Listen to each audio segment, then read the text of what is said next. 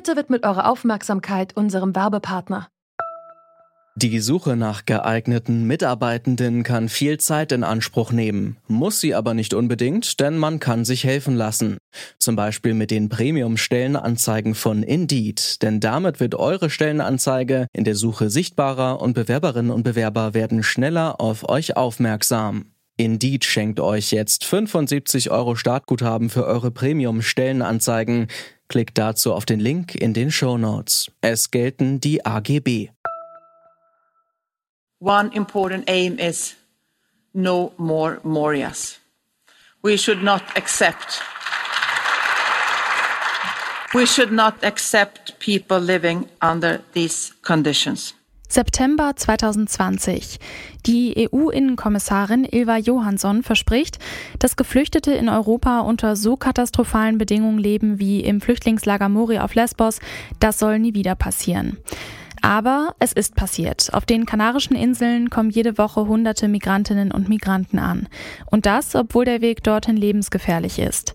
Wir fragen deshalb heute, wie kommt es, dass sich die Lage auf den Kanaren so zuspitzt? Es ist Mittwoch, der 9. Dezember 2020. Ich bin Laralina Götte. Hi.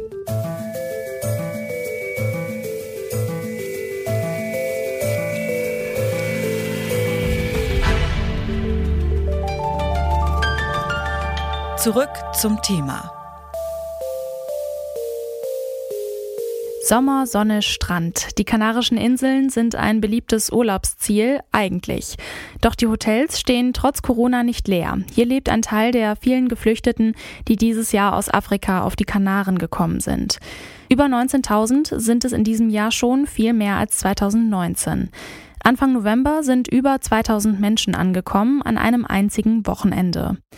Auf so viele Geflüchtete sind die Kanaren nicht vorbereitet. Viele leben in überfüllten Lagern unter katastrophalen Bedingungen.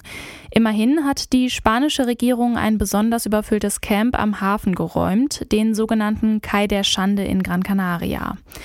Karin Janker ist Spanien-Korrespondentin für die Süddeutsche Zeitung. Sie sagt, die Lage hat sich zwar ein bisschen entspannt, es gibt aber immer noch jede Menge Probleme. Diese Menschen wurden jetzt zum Großteil in ein Lager im Landesinneren gebracht, das vom Militär Islands aufgebaut wurde.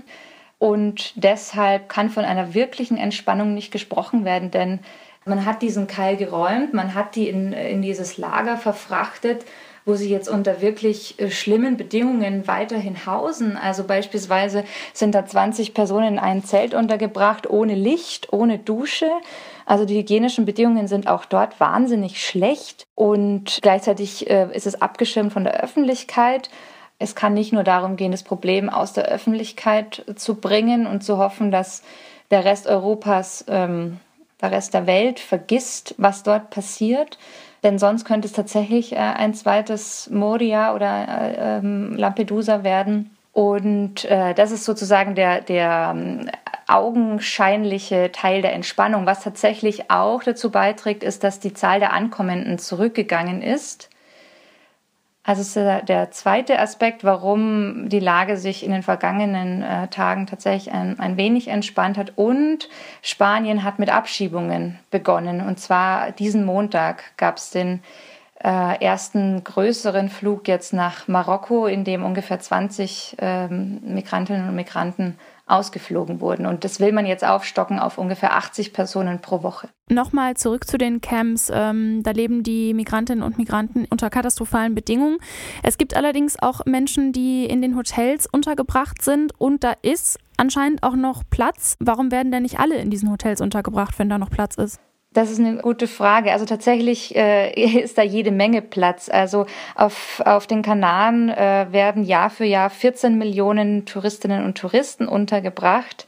Nun ist aber Pandemie und die Touristen sind ausgeblieben, weshalb nur ungefähr acht Prozent der Betten von Touristen belegt sind und 3,5 Prozent sind von Migrantinnen und Migranten belegt.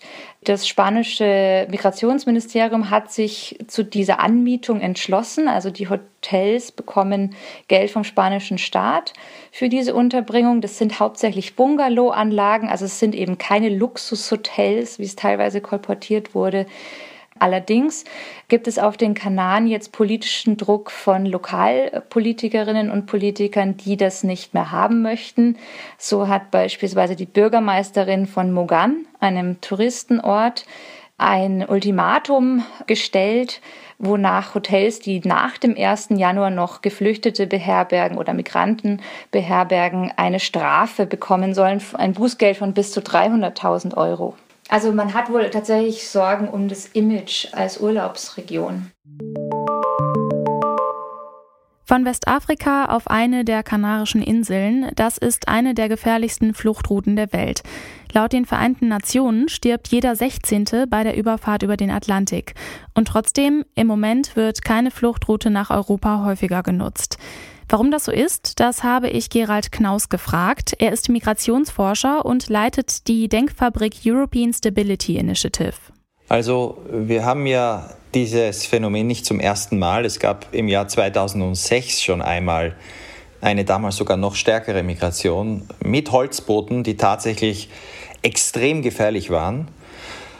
Dann hat sich für einige Jahre beruhigt. Die spanische Regierung hat vor allem mit den westafrikanischen Anrainerstaaten kooperiert. Die haben Boote daran gehindert, die westafrikanischen Küste zu verlassen.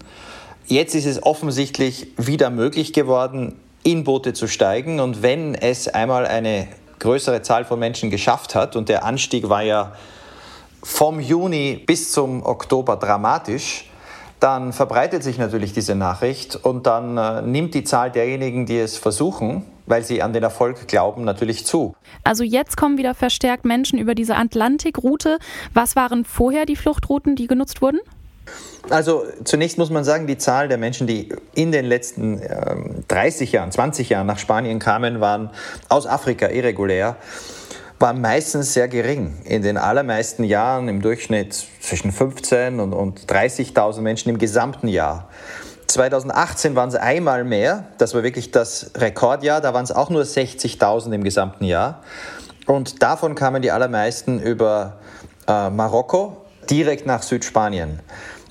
Das, was wir jetzt sehen, ist eine andere Route, wie gesagt, keine vollkommen neue.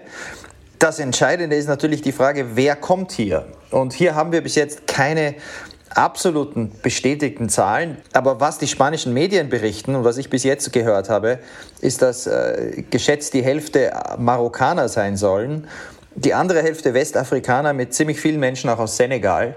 Also eigentlich Länder, wo die Chance, Asyl zu bekommen, extrem gering ist. Wer auf den Kanaren ankommt, der ist ja noch weit vom spanischen Festland entfernt. Viele Migrantinnen sitzen deswegen auf diesen Inseln fest. Warum ist das genau so? Also genau über diese Frage gab es in den letzten Wochen eine, eine ziemlich öffentliche Diskussion innerhalb der Koalitionsregierung.